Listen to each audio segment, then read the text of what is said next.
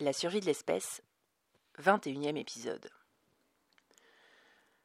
Sur le bateau de pêche, Dana jouissait de l'éclat du soleil et des paquets de mer qui lui arrivaient en plein visage et auxquels elle ajoutait quelques grimaces pour faire rire aux éclats la petite cerise.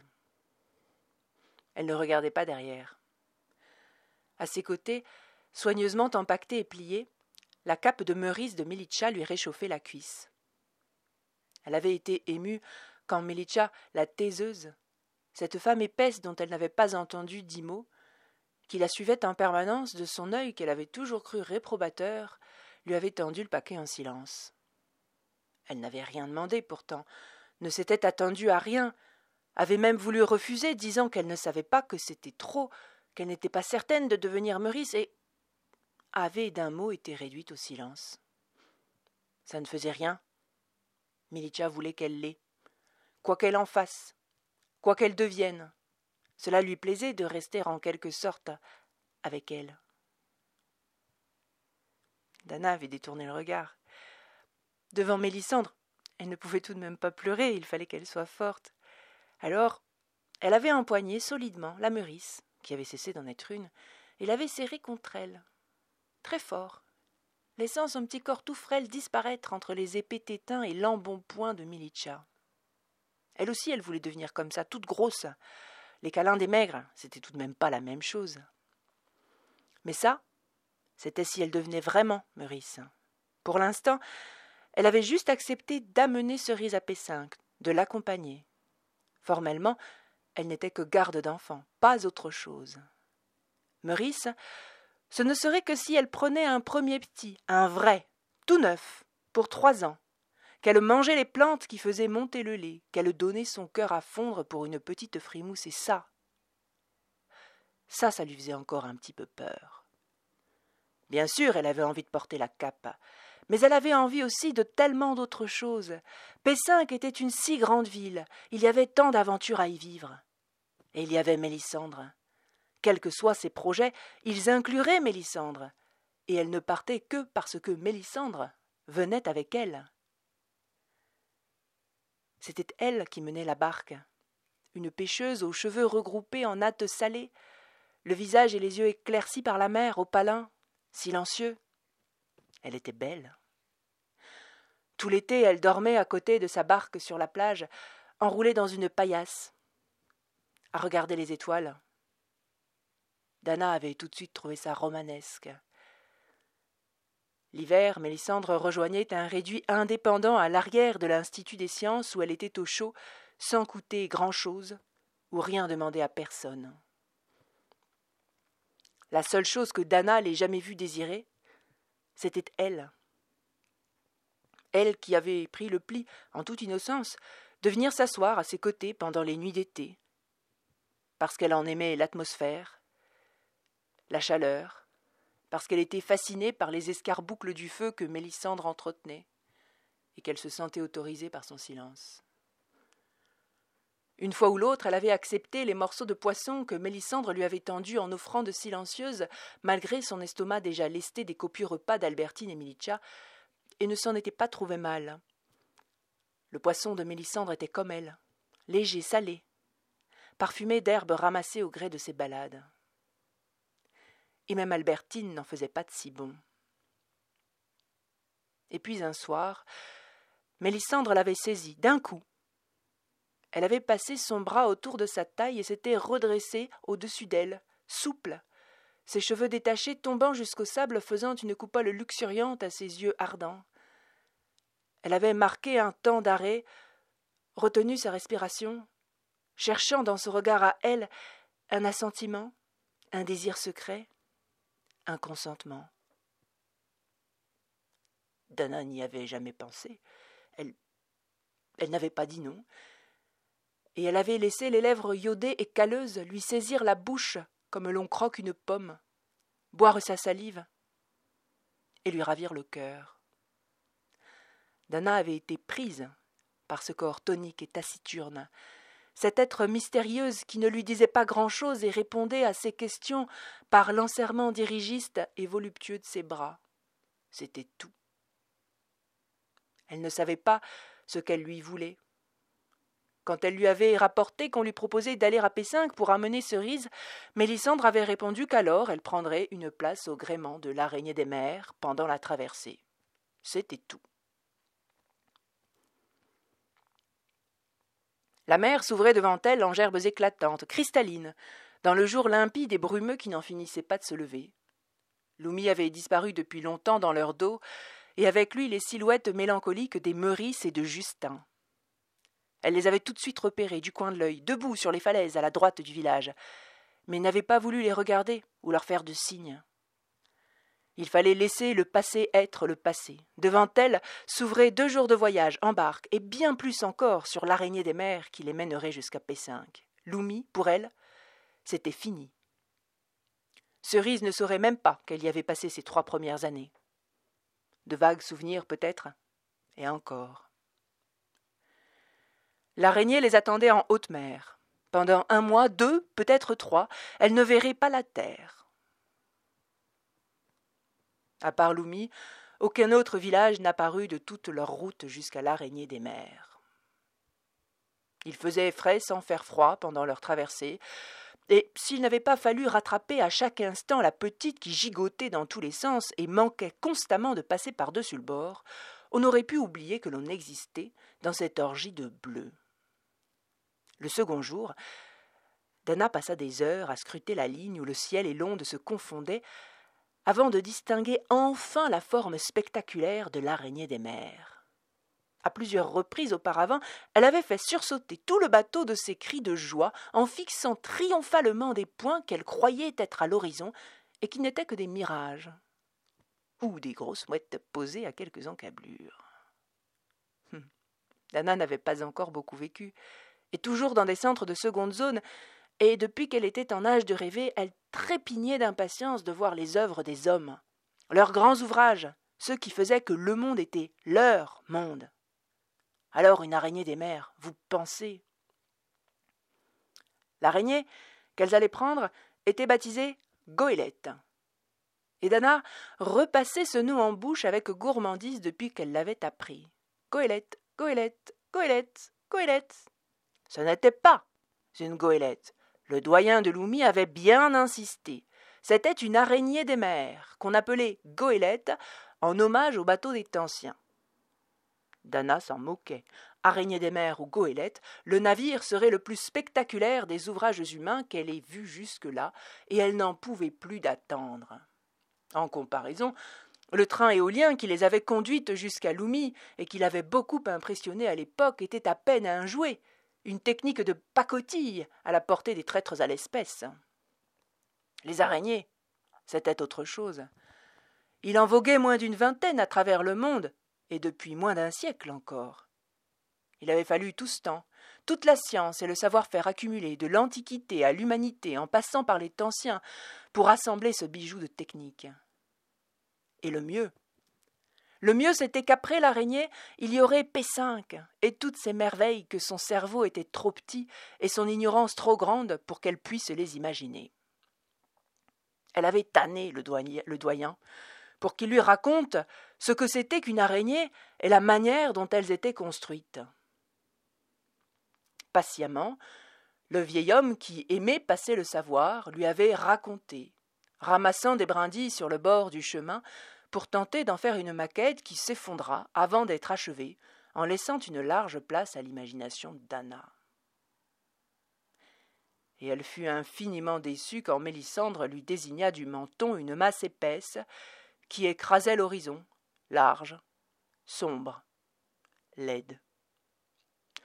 Le crépuscule était tombé sur leur deuxième jour de navigation, et elles n'atteignirent l'araignée qu'à la nuit largement tombée. Dana n'était plus intéressée. Elle attendait un rêve évanescent, pas un monolithe sans nuance qui les narguait de toute sa hauteur, baignant de tout son poids trop lourd dans la mer. La barque avançait, l'horizon se rétrécissait, on ne voyait plus que la paroi sale et humide, froide, et puis les cordes qu'on leur balança afin qu'elles s'arriment, et les échelles de cordes étriquées qui lui semblèrent interminables. Dans ses bras, Cerise dormait. Il lui revenait de la porter, et elle la noua fermement dans son dos avec sa grande écharpe. Mélissandre lui porterait sa cape et puis fermerait la marche pour l'assurer en cas de chute. Dana se ressaisit après son moment de dépit et monta bravement. C'était après tout l'avenir qu'elle s'était choisi. Arrivée tout en haut, elle ne vit rien. Même si on l'avait prévenue, même si depuis deux jours elle naviguait sans rien voir que les flots, elle n'avait pas imaginé qu'elle ne verrait toujours pas la terre à une telle hauteur, et cette nudité de la mer désertique lui donna le tournis. Heureusement, un bras la saisit vigoureusement et l'attira vers le haut pour l'aider à passer le parapet. C'était une jeune personne dodue qui l'accueillit tout sourire en lui chuchotant au creux de l'oreille qu'elle était la bienvenue. Sur l'araignée, pas un son, pas un souffle, pas de lueur, sauf celle de la lune. Sauf leur hôtesse, on se serait cru sur un vaisseau fantôme. Dana se laissa guider jusqu'à leur cabine. Un peu hébétée, entre la nuit qui était tombée, sa déception et la fatigue, elle ne comprit rien de l'endroit où elle était. Elle eut l'impression de monter, descendre, grimper, escalader, se faufiler sans fin, éviter, contourner des coursives, des échelles, des montagnes de cordages, de choses dont elle ne comprenait pas l'usage. Et partout, sans exception, traînait la même odeur décevante de sel et de rouille. L'endroit n'avait rien d'engageant. Leur jeune guide avançait sans hésiter, presque sans lumière, braquant sa lampe torche derrière elle pour éclairer les deux femmes sans se préoccuper d'elles-mêmes. T'es ici depuis longtemps? Ah Des siècles Celui-là ou un autre, je suis toujours sur un bateau. À terre, je mange trop, je bois trop, je fais tout trop, et n'importe comment, il y a trop de choix, c'est pas pour moi. Ici, au moins, je sais ce que je dois faire. Et toi? Tu voyages souvent? Oh, pas trop. C'est la deuxième fois. Ah. Et la fois d'avant, c'était sur quel bateau? Eh, c'était un train éolien. J'en ai jamais vu. Ça vaut le détour? Oh, c'est pas mal. En tout cas, c'est plus impressionnant que l'araignée. Plus impressionnant que l'araignée Sérieux? Ah, j'aurais pas pensé. Et quelle araignée t'as déjà vue? Celle-ci? La matelote s'arrêta, se retourna vers Dana, la fixa dans la pénombre en souriant, incrédule. Celle-ci seulement. C'est ta première araignée. Bah oui, pourquoi? Ah Mais parce qu'alors t'as encore rien vu. Écoute, je viendrai te chercher demain matin, à l'aube. Et à l'heure du petit déjeuner, tu me diras si le train éolien est toujours le plus impressionnant. Et quoi disant, la jeune fille ouvrit la porte de la cabine derrière elle en s'effaçant pour les laisser passer. Le lendemain, à l'aube, comme convenu, elle tira Dana et Cerise de leur lit. Mélissandre, elle, était déjà partie dans les gréments. Dana ne se rappelait de rien, était toujours vaguement déçue de son arrivée sur l'araignée, et de franchement mauvaise humeur mais se laissant emporter par l'enthousiasme de Jean, qui était cette jeune femme qui l'avait accueillie sur le bateau, elle enfila de mauvais gré les jambes de son pantalon en ralochant. Jean n'en prit pas offense. Et elle les entraîna dans le dédale de fer des coursives, dans un escalier en colimaçon, dans des passerelles et des entreponts, jusqu'à aboutir sur une plateforme surélevée en plein air.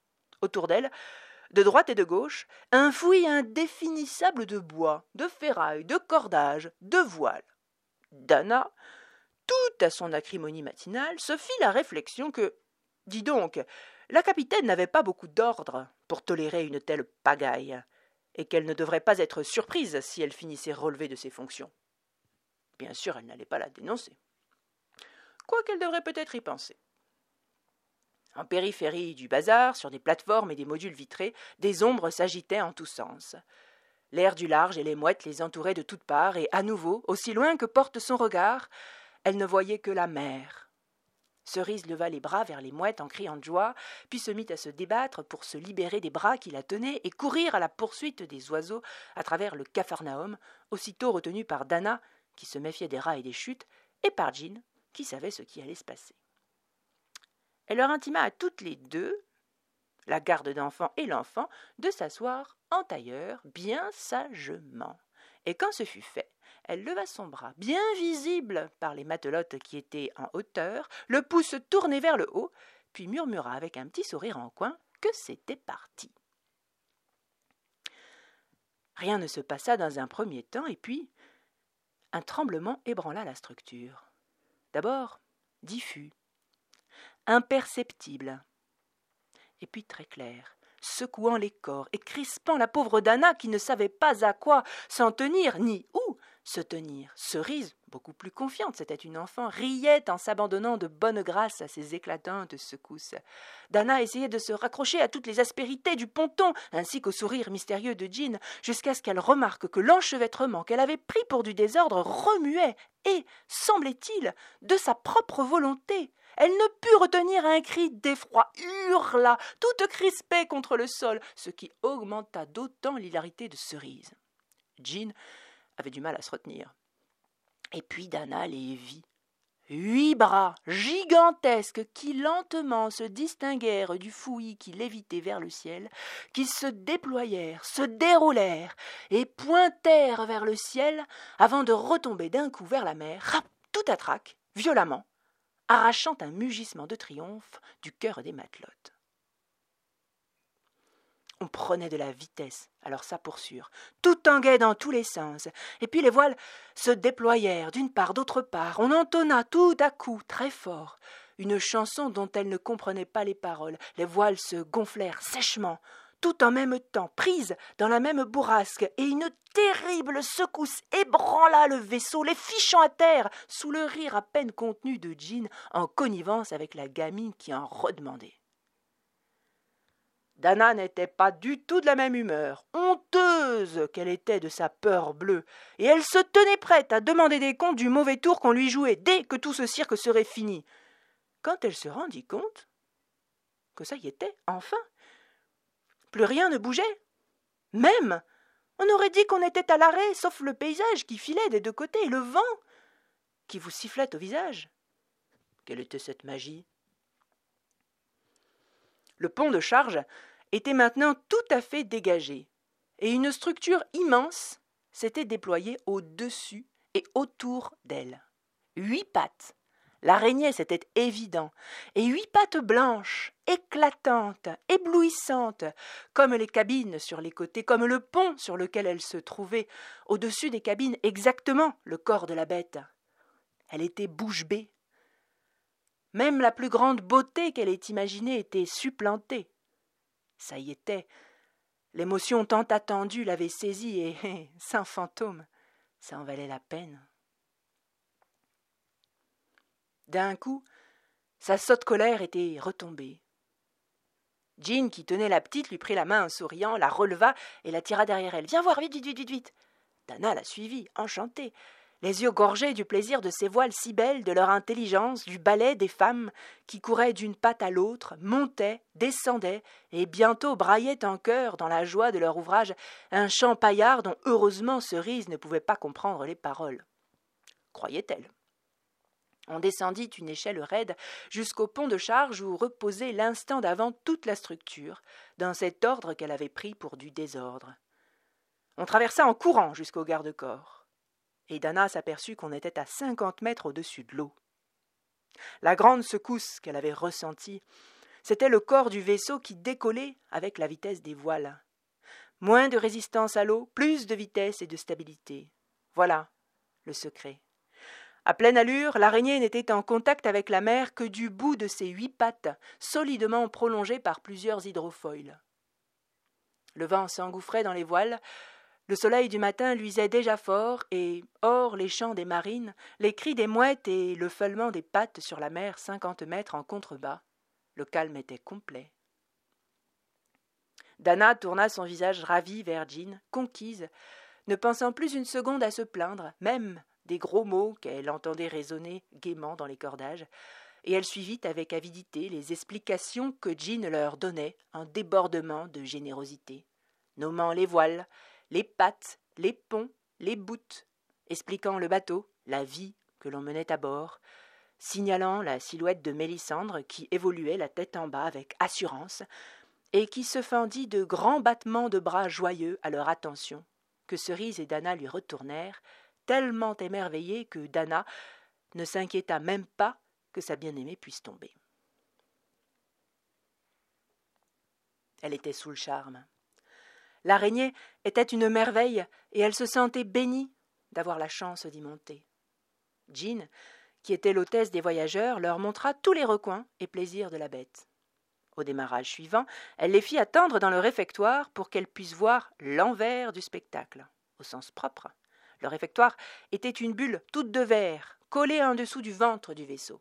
À vitesse lente ou à l'arrêt, quand les pattes étaient repliées sur le pont de charge, le réfectoire trempait tout à fait sous l'eau et faisait aquarium, tandis qu'à pleine allure, il flottait vingt mètres au-dessus de la mer. S'y tenir au décollage était un délice. De là, on ne pouvait rien voir de ce qui se passait en haut, des manœuvres, rien anticiper. Et puis tout d'un coup, on se sentait happé par un mouvement irrésistible qui vous faisait passer en un rien de temps du dessous au dessus de la mer. Cerise en réclamait, et encore et encore et encore. Elle était incapable de choisir entre le décollage vu du dessous ou du dessus, et elle aurait voulu rester indéfiniment sur l'araignée. Dana dut bien le reconnaître, l'araignée des mers valait mille trains éoliens. L'humanité était grande pour accomplir ces choses. Le voyage se déroula comme un enchantement. L'été battait son plein, et Dana put traînasser sur le pont avec Cerise tous les jours durant, occupée à une foule de petites tâches. Elle avait demandé et obtenu qu'on lui trouve des travaux sur le bateau pour occuper ses mains, et la cuisine lui livrait midi et soir des tas de légumes qu'elle épluchait avec l'aide de Cerise. C'était même pas pour gagner des points, elle ne pensait pas à ça. Elle n'aimait pas rester sans rien faire, c'était tout.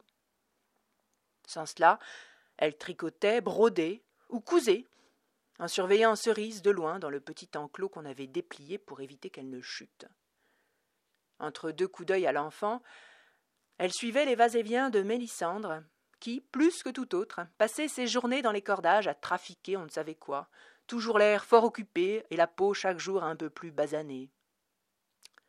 Dana n'osait pas lui demander si elle mettait de la crème, mais elle s'inquiétait secrètement qu'elle ne perde une classe ou deux pour excès d'exposition solaire. Ici, elle pouvait se, mélanger entre classes tant qu'elle le voulait, mais là-bas, elle n'était pas si sûre. Cerise, elle, était copieusement tartinée toutes les deux heures, coiffée d'un hideux petit béret et en permanence sous la tenture de l'enclos, sauf lorsqu'elle arrivait à échapper à la surveillance de sa gardienne. Saint fantôme, merci, elle ne tomba jamais à l'eau. Tout de même, Dana se demandait parfois en silence ce que pouvait bien avoir Cerise pour justifier tant de déplacements. De la mer Noire à la mer Baltique, à sa naissance, et de Loumi à Pessinck maintenant. Combien d'adultes en avaient vécu autant? Même passé deux cents ans, parfois, on n'avait pas tant bougé. Que pouvait-elle avoir de si particulier? Elle avait l'air maligne, c'était sûr. Elle n'avait pas peur de grand-chose, c'était entendu. Mais valait-elle qu'on la fasse déplacer tout ce trajet, qu'on gaspille pour elle tant d'énergie? Et qui avait-il à Pessin pour qu'elle y soit attendue? Comme si elle lisait dans ses pensées secrètes, Jean, avec qui elle discutait continuellement, dit un jour que c'était étonnant, bien sûr, que l'on bouge les enfants, mais qu'il ne fallait pas s'y méprendre, car ce n'était pas tant eux que l'on faisait voyager que leur gêne. Depuis le temps qu'elle voyait transbahuter des enfants, elle s'était largement renseignée sur cette étrange migration, auprès de toutes celles susceptibles de lui apporter un commencement de réponse ses capitaines, les voyageuses de catégorie nommée, certaines accompagnatrices, tant et si bien que personne n'aurait pu lui en remontrer en la matière. L'humanité devait être harmonieuse pour être égalitaire et fonctionnelle.